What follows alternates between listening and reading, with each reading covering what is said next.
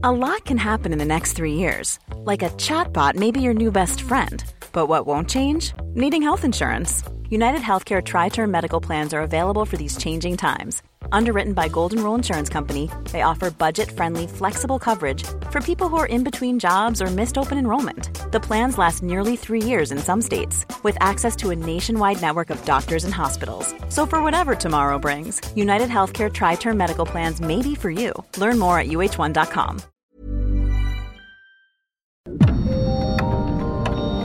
Dialogando con mis psicoanalistas.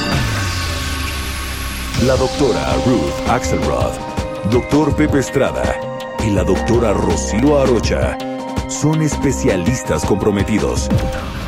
Profesionales que se interesan realmente en ti. A través de El Heraldo Radio, un espacio personal, íntimo e incluyente. Dialogando con mis psicoanalistas. Comenzamos.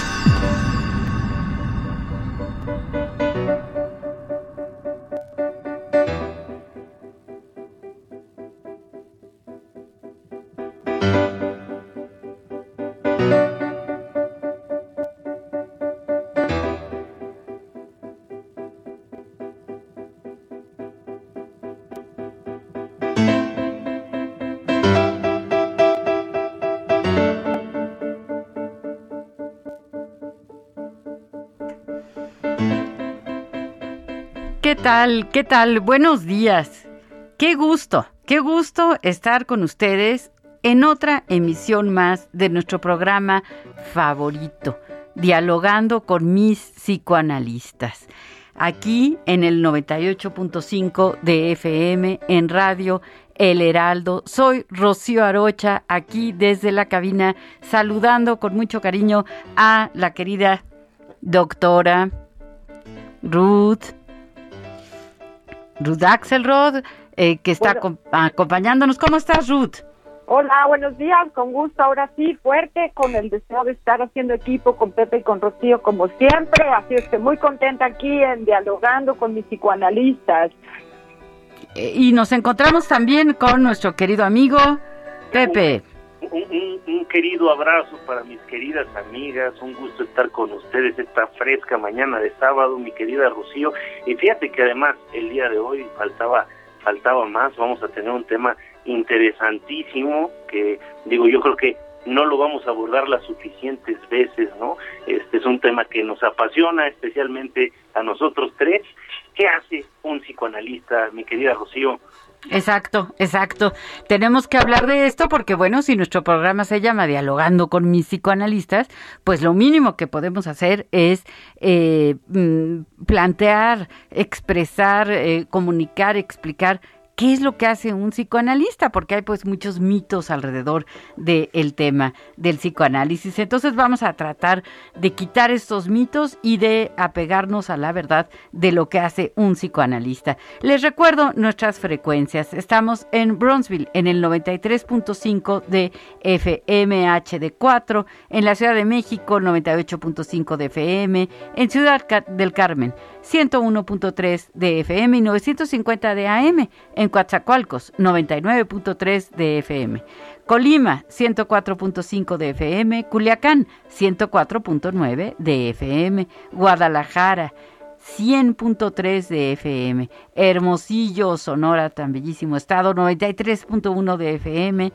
La Laguna, 104.3 de FM, La Paz, 95.1 de FM, McAllen, 91.7 HD4 FM, Monterrey, Nuevo León, 90.1 de FM, Morelia, 1240 de AM, San Luis Potosí, 96.9 de FM, Tampico 92.5 de FM, Tapachula 96.3 de FM, Tehuantepec 98.5 de FM, Tepic 96.1 de FM, Tijuana 1700 de AM y Tuxtla Gutiérrez 88.3 de FM. Así que, bueno, vamos con este programa que esperamos sea de su agrado. Recuerden, tenemos nuestro teléfono, tenemos también nuestro WhatsApp, en donde queremos que nos hagan el favor de llamarnos. El teléfono 5627 94 7477 5627 94 74 77 y nuestro WhatsApp 55 30 10 27 52 55 30 10 27 52 y comenzamos.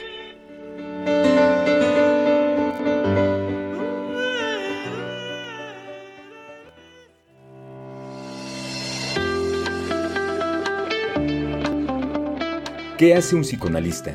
Es importante señalar que un psicoanalista es un profesional de la salud que dedica sus esfuerzos profesionales a tratar personas que presentan síntomas como ansiedad o depresión, o que sin padecer de ningún síntoma desean adentrarse en el conocimiento de su psiquismo.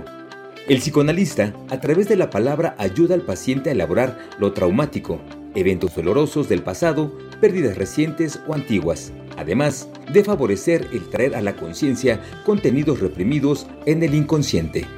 El psicoanalista contribuye a que el paciente comprenda el origen de sus síntomas, entienda sus conflictos internos e incluso revise las ambivalencias que sienten hacia las personas con las que convive.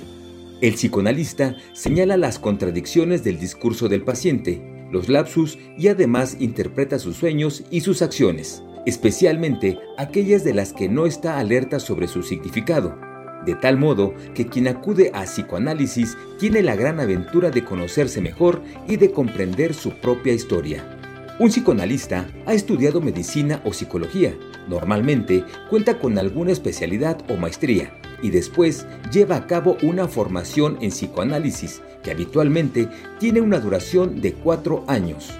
Mientras estudia, supervisa los casos que trata y además se somete a lo que se conoce como análisis didáctico para aprender de primera mano de algún psicoanalista más experimentado.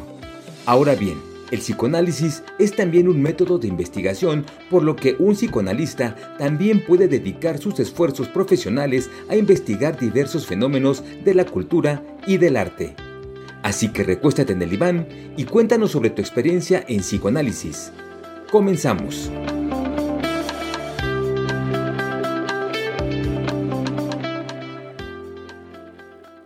Julio, Julio. Entonces íbamos, pero tenemos que ir a pie, ¿eh? Para tu pie, mejor vayan a Soriana, porque pongo toda la calcetería al 2x1. Sí, calcetería al 2x1. En tienda o en línea, tú pides y Julio Regalado manda. Solo en Soriana. A julio 15. Aplican restricciones. ¿Tienes dudas o sugerencias? Comunícate con nosotros enviando un mensaje de voz o de texto al número 56 27 94 74 77. Tu participación es importante para nosotros.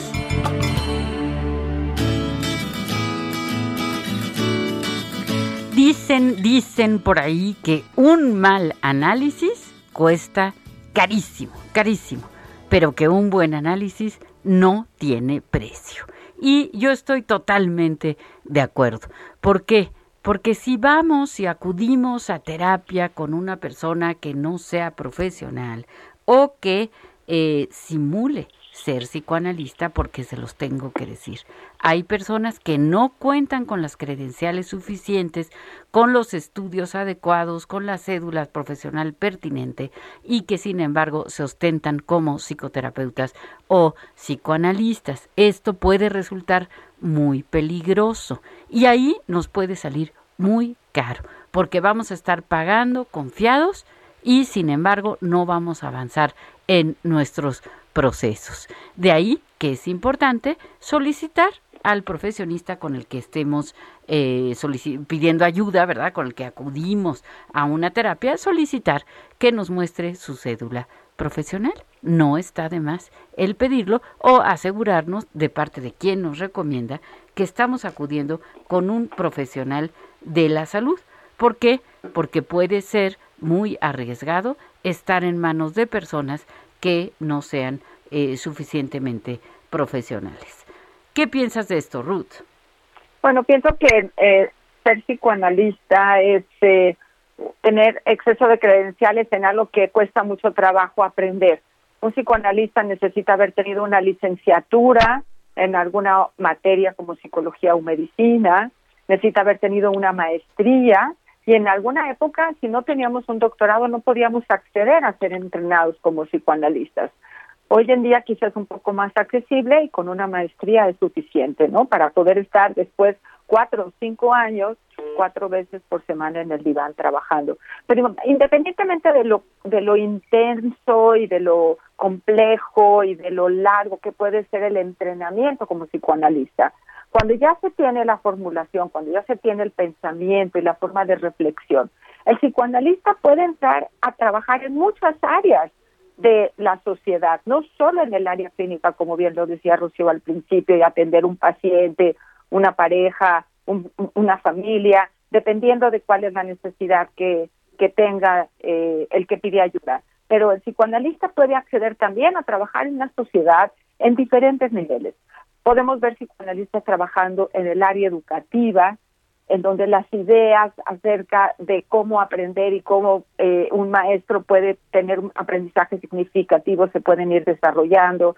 Podemos encontrar psicoanalistas trabajando en el área deportiva, por ejemplo, cómo apoyar desde lo externo y desde lo interno para que los deportistas tengan eh, su mejor, eh, digamos, esfuerzo y su mayor éxito en lo que refieren eh, conocemos psicoanalistas que se han metido en el mundo financiero, que han podido organizar dentro del mundo financiero a aquellos eh, grandes hombres que se atreven a hacer inversiones y que piensen diferente en una cosa y en la otra. Ha habido eh, psicoanalistas que han ayudado a la gente que ha eh, tenido dificultades económicas también dentro mundo Podemos encontrar psicoanalistas en el mundo social. Freud también escribió mucho sobre cómo se mueven las masas, cómo nos movemos en los grupos.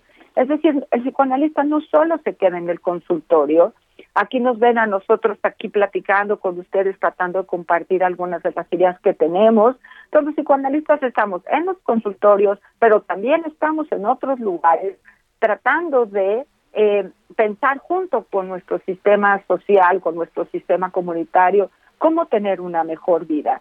Y nos dice aquí eh, la señora Lolita, como cada, como cada sábado, nos dice, eh, buenos días, apreciados doctores, qué gusto estar de nuevamente escuchándolos y compartiendo con ustedes este gran tema que nos aclara y desmitifica la valiosa labor que desempeñan ustedes como psicólogos, psicoterapeutas y psicoanalistas, lo cual resulta relevante conocer para evitarnos errores de juicio. Dispuesta a aprender, les mando un fuerte abrazo. Señora Lolita, muchas gracias.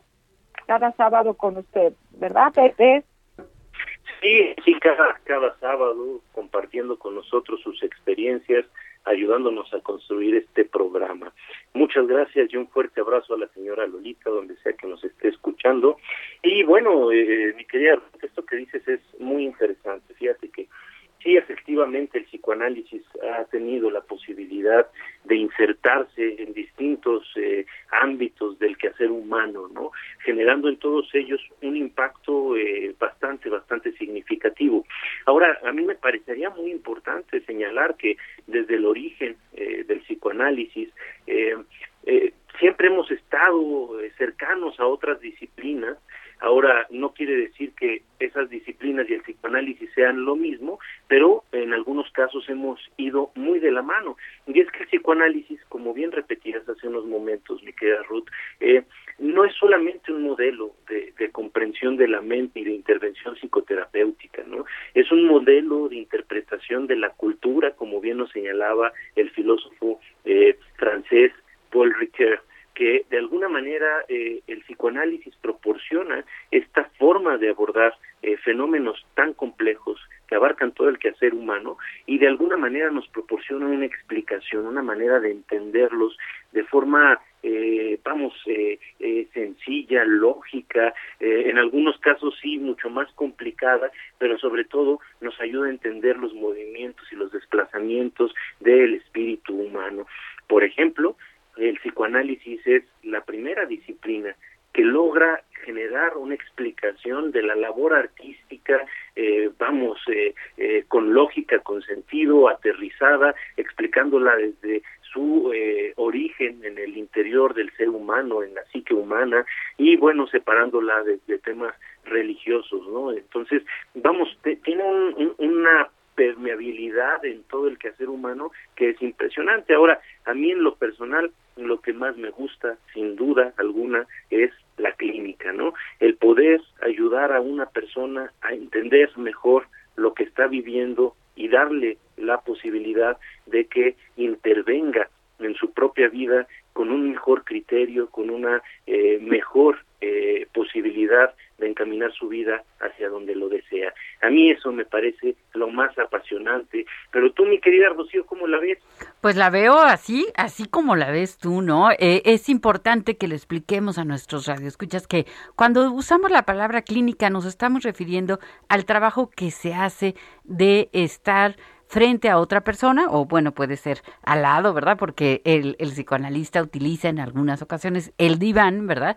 Entonces es, eh, eh, y ahora, bueno, a partir de la pandemia, pues también, también se hace psicoanálisis eh, por videollamada, también es posible hacerlo así y es, es, es, es bueno hacerlo así también, pero el chiste es estar frente a la otra persona, está el profesional, que es el psicoanalista, y el consultante, ¿verdad? O paciente, que es la persona que acude a pedir ayuda psicoanalítica. Ahora, no siempre es porque esté, tenga algún padecimiento. Esto también a mí me parece bien importante aclararlo, ¿no?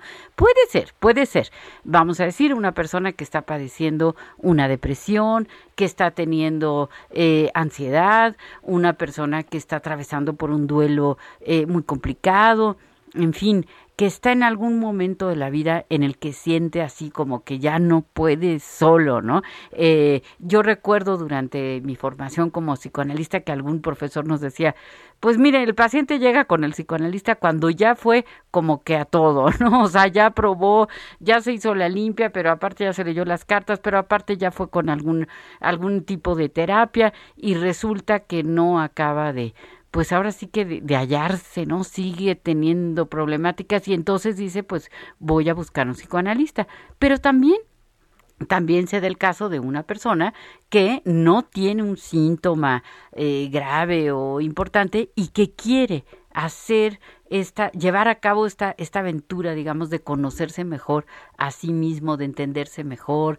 de entender, por ejemplo, el significado de sus sueños, que es un territorio pues muy, muy privilegiado del psicoanálisis, eh, que quiere entender, eh, no sé, por ejemplo, el porqué de sus elecciones, ¿no? Porque ha escogido eh, a estas personas para contraer matrimonio, o a estas personas para asociarse, o a estas personas para relacionarse, en fin, una cantidad de situaciones que podemos revisar durante un proceso psicoanalítico y que nos van a, a beneficiar en tantas cosas. Yo creo que de verdad un buen análisis no tiene precio porque porque nos va a dar este conocimiento de nosotros mismos que nos va a hacer muchas veces acomodar lo que hemos vivido, entendernos mejor, eh, comportarnos mejor, entender que eh, actuar, eh, ah, me gusta mucho lo que dice un psicoanalista llamado Donald Meltzer, ¿no? En, algunos de sus libros él escribe que cuando uno va a análisis, eh, piensa y luego actúa y que cuando uno no va a análisis, pues este actúa y luego piensa, ¿no? Pero lo que piensa a veces son remordimientos, ¿no? lamentaciones por haber actuado de mala manera, por haber hecho algo impulsivo que puso en riesgo quizá nuestro eh, bueno nuestro bienestar puso en riesgo eh, nuestras relaciones de pareja eh, en fin no entonces es bien bien importante el intentar buscar este tipo de ayuda para aquellas personas que les gusta profundizar en, en, en, su propio inconsciente Ruth estoy segura que piensas como yo claro, absolutamente. Y, está mucho tan, tan relacionada que pensaba que lo que nos hacía falta es aclarar esto de la palabra del inconsciente, ¿no? Sí. Eh, estamos muy cerca de terminar ya vernos minutos antes nos acorde, pero creo que podamos ayudarle al público a ver si está de acuerdo con, con esta idea postulada desde el psicoanálisis hace 130, 140 años sobre que tenemos un área en nuestra parte reflexiva de la cual no, no estamos muy atentos, no somos conscientes, es decir, no conocemos con claridad algunas de las ideas, algunas de las historias ¿sí? que nos han determinado la forma como somos.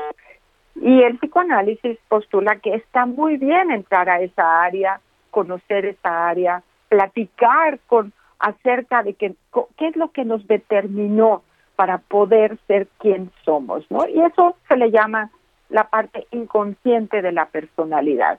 Hay teorías psicológicas que no que no se meten con esta parte de la estructura de la personalidad y los psicoanalistas somos felices andan andamos buscando ahí rebuscadamente, ¿no? Entonces eh, creo que si podemos hablar de qué es lo inconsciente, como todos tenemos una parte inconsciente que nos determina y que cuando podemos estar en contacto con esa parte, quizá podamos sentirnos un poco más libres dentro de nosotros para interactuar con los demás. Claro. Claro, eh, eh, Ruth, fíjate que eh, nos quedan dos, tres segunditos porque tenemos que irnos al corte, pero eh, pues ahora de regreso tenemos también un, un mensaje, entonces pues eh, le seguimos, le seguimos con esto tan, tan importante que nos estás haciendo favor de aclarar alrededor del inconsciente. Continuamos.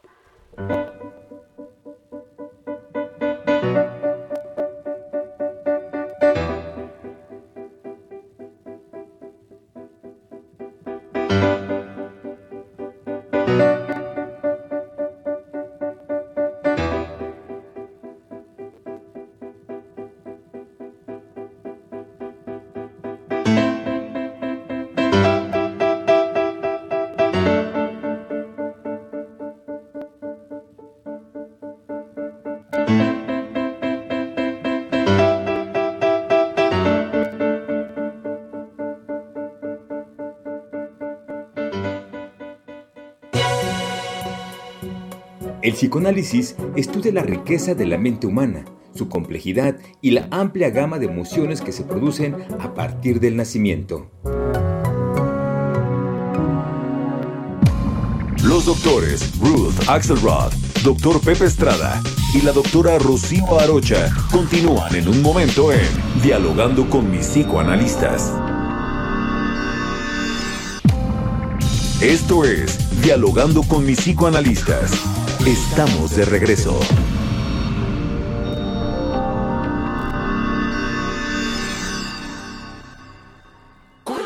No me canso de ver esta película.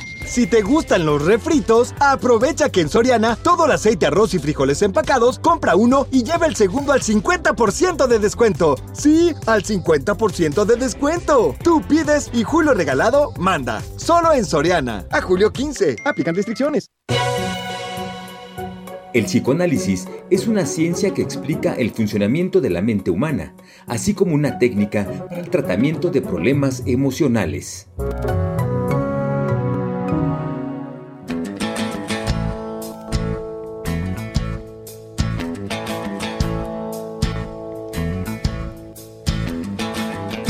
Si lo que quieres es vivir 100 años, no pruebes los licores del placer.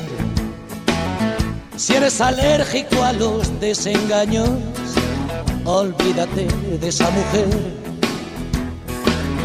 Compra una máscara antigas, mantente dentro de la ley. Si lo que quieres es vivir 100 años, haz músculos de 5 a 6 y ponte gomina que no te despeine el vientecillo de la libertad. Funda un hogar en el que nunca reine más rey que la seguridad. Evita el humo de los clubs, reduce la velocidad. Si lo que quieres es vivir 100 años, vacúnate contra el azar Deja pasar la tentación, dile a esa chica que no llame más. Y si protesta el corazón, en la farmacia puedes preguntar. Tienen pastillas para no soñar. ¿Qué tal? Estamos de regreso en este nuestro programa favorito de la radio. Nos escuchas a través del 98.5 de FM en el Heraldo Radio. Estoy con mis queridas amigas, colegas, las psicoanalistas, Rocío Arocha, Ruth Axelrod, su servidor, José Estrada. Este, estamos hablando el día de hoy de un programa padrísimo que trata precisamente de ¿Qué hace el psicoanalista? Eh, el día de hoy tuvimos el placer de escuchar música de Vin Mertens, este compositor flamenco, es una delicia. Y bueno, ahorita estamos escuchando al maestro Sabina con su canción Pastillas para no soñar de 1992, álbum Física y Química. Mi querida Rocío, nos habíamos quedado con un mensaje pendiente y bueno, nuestros radioescuchas siempre son primero, así es que vámonos con él. Exacto. Adelante con el mensaje. Buenos días, felicidades al programa. Soy Nirit de la Ciudad de México. Y para mí, un psicoanalista, a mí en lo personal, me ha servido para poner mis ideas en orden, poder afrontar diferentes situaciones de mejor manera, pero yo dándome a mí la responsabilidad y la reflexión de cómo hacerlo, y al mismo tiempo conteniéndome y apoyándome en estas decisiones. No se juzga, no, no, se, o sea, no se regaña, nada más a mí me ha ido guiando para poder eh, tomar buenas decisiones y las mejores decisiones eh, y, no repetir los patrones que quizás me hagan sentir culpables o me hagan daño. Eh, de verdad, ir a psicoanálisis a mí me ha ayudado mucho en este sentido. Ay, qué mensaje tan importante y, bueno, a mí me, me, llega al alma, ¿no, Nidit? Muchísimas gracias. Yo creo que lo que nos dices es absolutamente cierto, ¿no? Y contribuye, contribuye a lo que estábamos diciendo, ampliando, por ejemplo, con este punto que tú dices, no se juzga, ¿no? Porque es cierto, el psicoanalista, bueno, el buen psicoanalista, pues desde luego lo último que quiere es, es juzgar. Tengo aquí un mensaje eh, de Ana Lilia Peris, que dice, hola, me encanta el programa y cada día más. ¿Cómo saber si estoy con el psicoanalista correcto? Esto nos pregunta, ¿qué piensan? ¿Qué piensan Ruth, Pepe? Eh, ¿Cómo sabemos si estamos con el psicoanalista correcto? Híjole, qué, qué, pregunta tan interesante. Mi querida Ruth, si quieres tú y no, luego No, dale, dale, yo. te voy después de ti. Ah, bueno, buenísimo. Fíjate que eh, es una pregunta súper complicada, ¿no? Porque eh, a final de cuentas habría que entender a qué vamos a, un proceso psicoanalítico. ¿Por qué eh, aclaro esto, mis queridas colegas? Porque a final de cuentas yo he escuchado comentarios que, bueno, pueden llevar a una tergiversación de lo que hace un proceso psicoterapéutico psicoanalítico. Uno no va al psicoanalista que le digan tienes toda la razón, no va a que lo estén apapachando sistemáticamente y no va a que lo estén consintiendo. Dicho esto, tampoco va a que lo estén maltratando. Exacto. Entonces, eh, justo es, es, algo muy complicado, ¿no? ¿Por qué les comento esto? Porque me han llegado algunas observaciones también de eh, pacientes, alumnos, colegas, ¿no? Por parte de sus pacientes que dicen, bueno, voy a cambiar de, de, de psicoanalista porque no me está gustando, siempre me pongo incómoda, me dice algunas cosas que me hacen pensar y me quedo pensando y ya no me siento a gusto. Y bueno, las personas que lo ven así, pues eh, en realidad están con un analista bueno, ¿verdad? El análisis, en esencia, nos cuestiona nuestras más profundas convicciones, nos lleva a repensarlas, a replantearlas, para ver si tenemos algo nuevo que pensar respecto a eso. Muchas veces acabamos encontrando que estas convicciones que creíamos completamente auténticas y que creíamos parte de nosotros, eh, bueno, tan intrínseca como cualquier otra parte de nuestra personalidad, en realidad no son tan nuestras como pensamos, ¿no? Entonces, el psicoanálisis en esencia nos debe de llegar a llevar a un lugar fuera de nuestra zona de confort, ¿no? Y esto no es algo malo, por el contrario, es para nuestro propio crecimiento.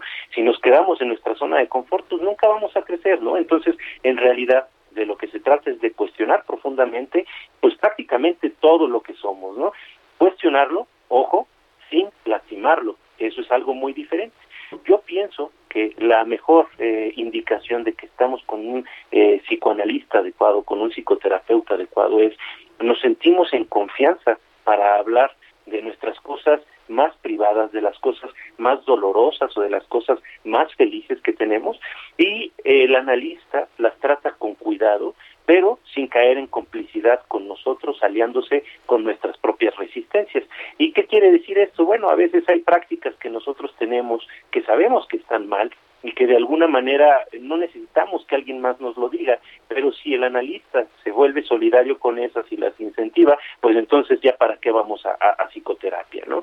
Entonces justo acá la idea que yo quisiera poner es eh, un analista bueno, un analista correcto es aquel con quien yo puedo hablar de todo lo que tengo sin sentirme juzgado o sin sentirme atacado. ¿sí? Es muy importante entender que aun cuando vayamos a cuestionar nuestros eh, eh, sentimientos, nuestras ideas, nuestras fantasías y nuestras emociones, esto no implica faltas de respeto. Mi querida Ruth, ¿tú cómo la ves? Bueno, lo veo complejo.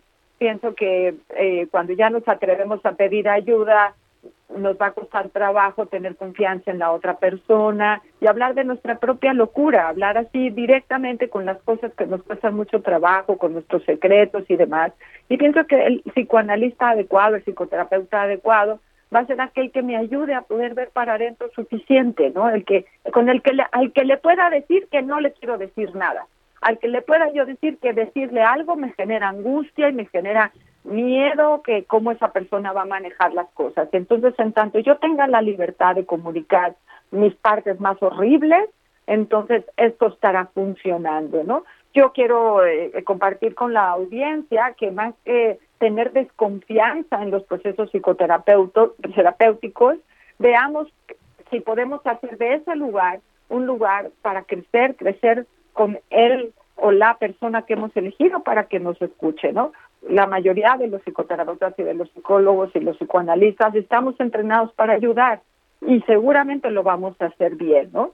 Eh, tengo aquí el un mensaje de Patti Pacheco, desde hace rato está aquí mandando muchas ideas y nos dice eh, muchas felicidades al programa, es fascinante y vasto el área y campo de acción, de apoyo que psicoterapéutico que se puede recibir, porque el ser humano no es perfecto, pero sí es perfectible y todas eh, las actividades humanas susceptibles son capaces de mejorar.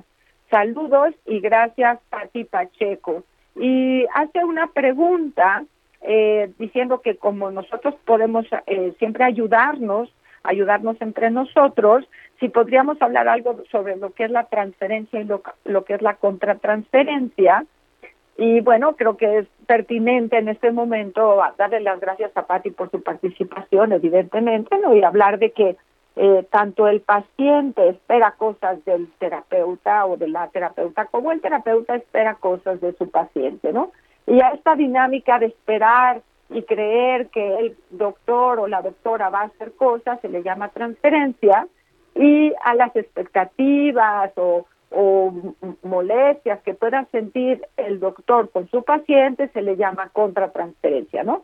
Esas son, esas fuerzas dinámicas que tenemos los seres humanos eh, de ponerle al otro cosas que quisiéramos recibir, ¿no? Y que el psicoanalista se dedica un poco a ese lugar de las expectativas cumplidas o no cumplidas, que a lo mejor otras técnicas psicoterapéuticas no tendrían tiempo ni sensibilidad para cuidar, cuidarían otras cosas. Nosotros quizás cuidamos ese lugar de las cosas que no se dicen, pero que sí se vivencian entre el doctor y su paciente.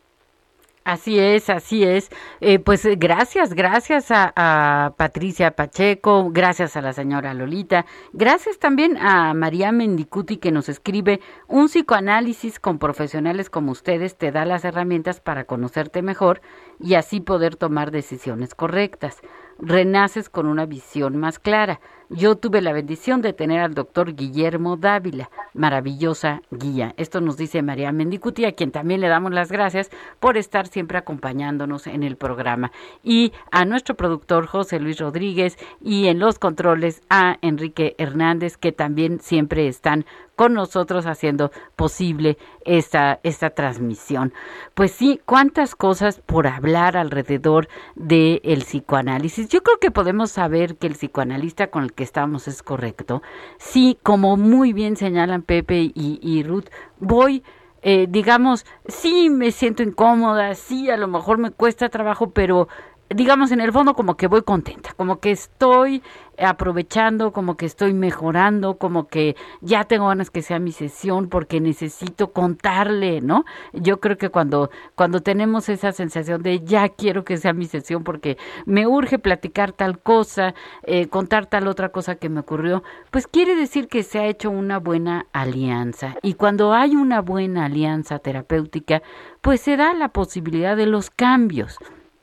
Claro, a veces precisamente por lo que mencionaba ahorita eh, Ruth respecto a la transferencia o a la contratransferencia, puede ser que sean negativas, es decir, puede ser que el paciente diga, ya no me cae bien, eh, me choca, me cae pésimo, todo lo que me dice me molesta, ¿verdad? Eh, ese es un, sería un tipo de, de transferencia negativa, o también, también, ¿por qué no? Un analista que tenga sentimientos pues eh, adversos hacia, hacia el paciente y que no sepa manejarlo. Lo ideal, ¿verdad?, es que eh, esté también preparado, que pueda hacer uso de la transferencia y de la contratransferencia, ponerlas al servicio, al servicio de la relación, al servicio del tratamiento. Entonces, bueno, son tratamientos largos. Habitualmente, pues un psicoanálisis puede ser de dos sesiones, dos sesiones por semana. Hay, hay otros más intensos. El análisis didáctico, que es el que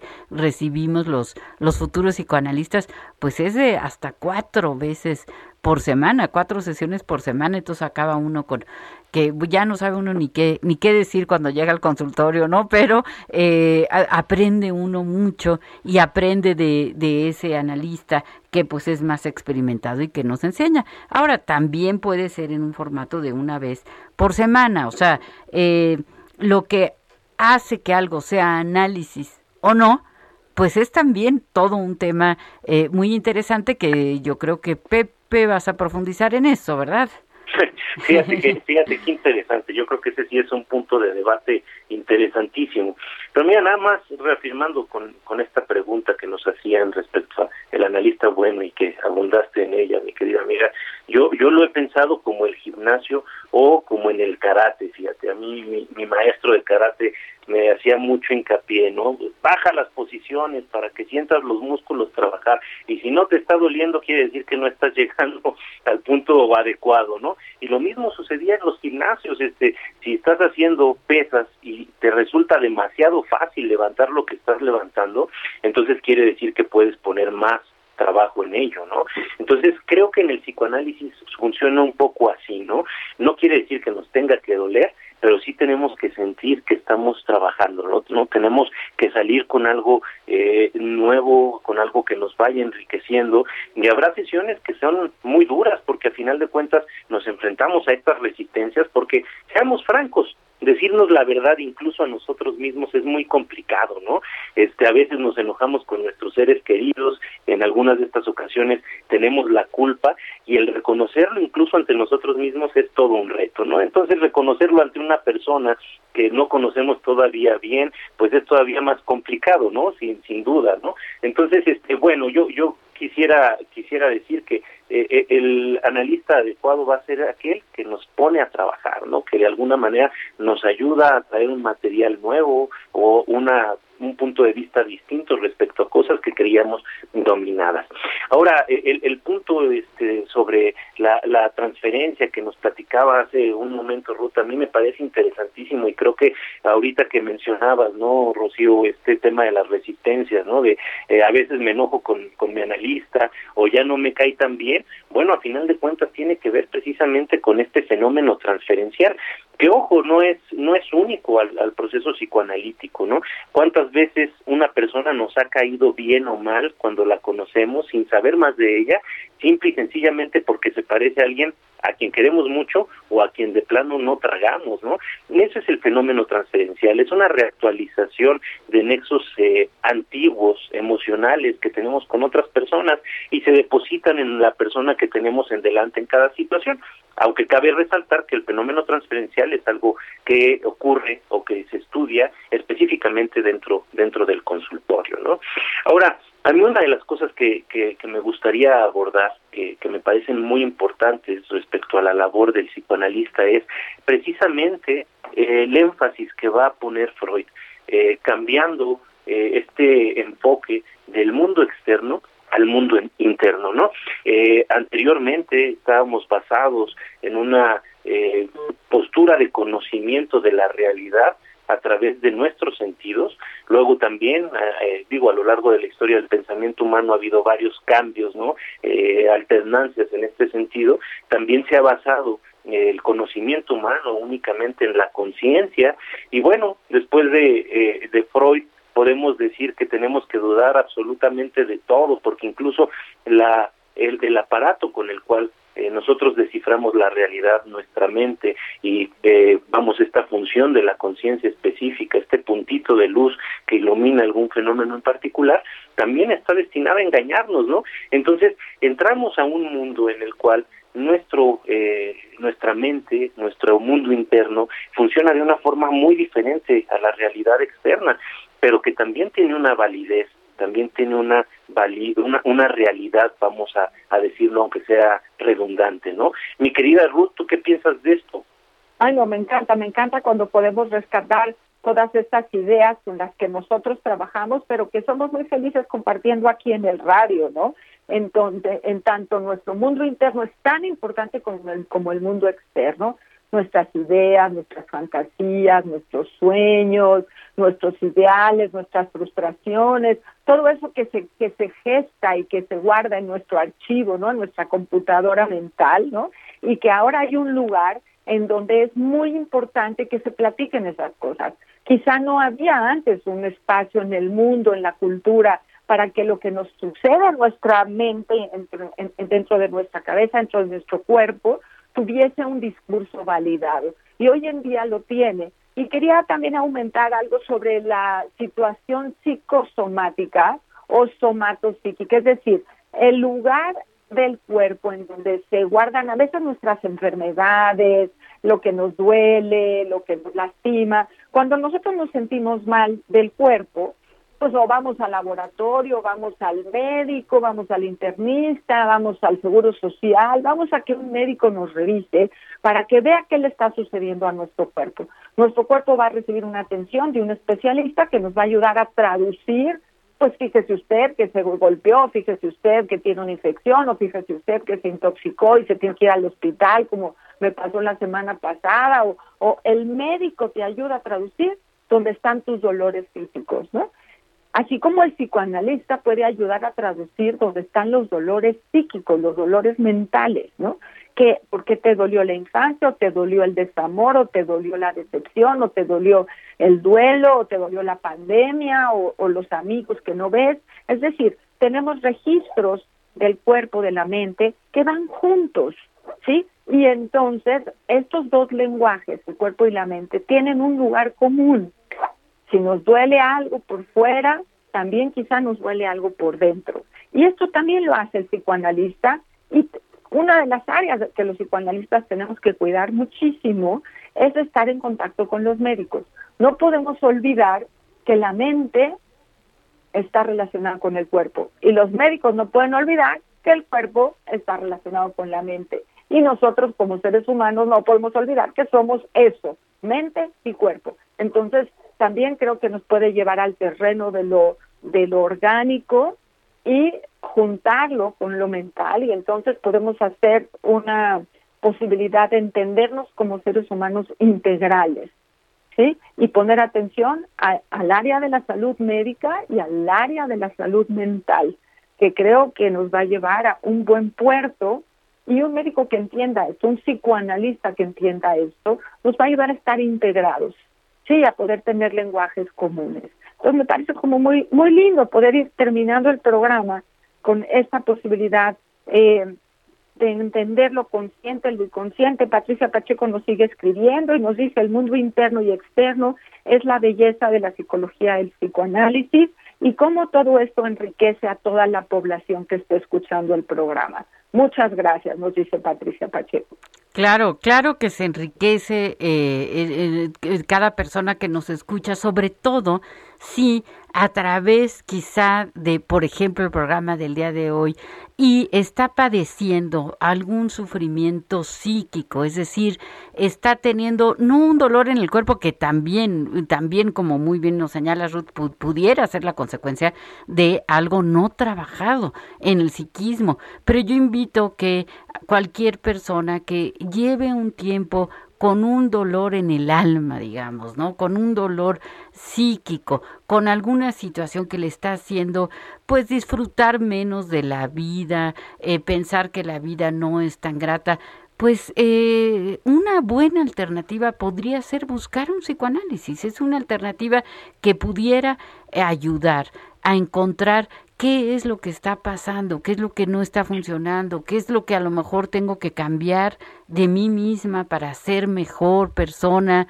eh, para meterme menos el pie, porque yo creo que así como nosotros podemos ser nuestros mejores amigos, también es cierto, podemos ser nuestros peores enemigos. Y yo siempre me he preguntado por qué es tan difícil a veces querernos a nosotros mismos, pero, pero sí es difícil, es, no es una labor que se nos dé de repente así como así. Hay quienes sí, y también me parece importante señalar que el psicoanálisis no es la única alternativa, es una alternativa más yo creo que para ciertos tipos de personalidad, ¿no? Personas que, pues que nos gusta así como que meternos en lo, en lo profundo y hablar de las cosas, pues más sensibles, que nos gusta hablar, que nos gusta compartir, que nos gusta tener una relación cercana con un otro, porque eso es lo que vamos a tener con un, con un psicoanalista. Entonces, pues si estás sufriendo, si estás padeciendo, no está de más que te acerques con un psicoanalista. Eh, lamentablemente tenemos ya casi prácticamente que despedirnos. La próxima semana vamos a estar hablando de la importancia de los abuelos. Sí, sí, eh, sí, sí, sí, un gran tema para todos aquellos que son abuelos, para los que queremos ser abuelos algún día y para, para los nietos también, ¿no? Entonces, bueno, vamos a estar aquí con mucho gusto. Yo soy Rocío Arocha, estoy en el Heraldo Radio y me despido con un abrazo muy grande. Que os y les mando un fuerte abrazo. Después de eso una cura a través del amor. Mi querida Ruth, feliz sábado. Feliz sábado a todos, que descansen.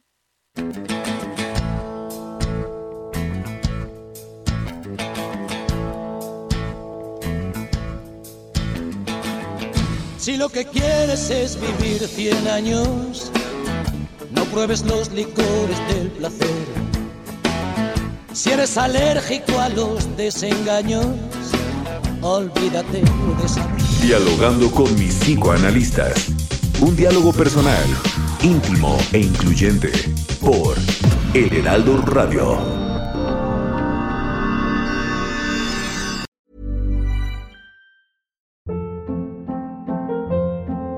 Hold up. What was that? Boring. No flavor. That was as bad as those leftovers you ate all week. Kiki Palmer here, and it's time to say hello to something fresh and guilt-free. Hello Fresh. Jazz up dinner with pecan-crusted chicken or garlic butter shrimp scampi. Now that's music to my mouth. Hello Fresh. Let's get this dinner party started. Discover all the delicious possibilities at hellofresh.com.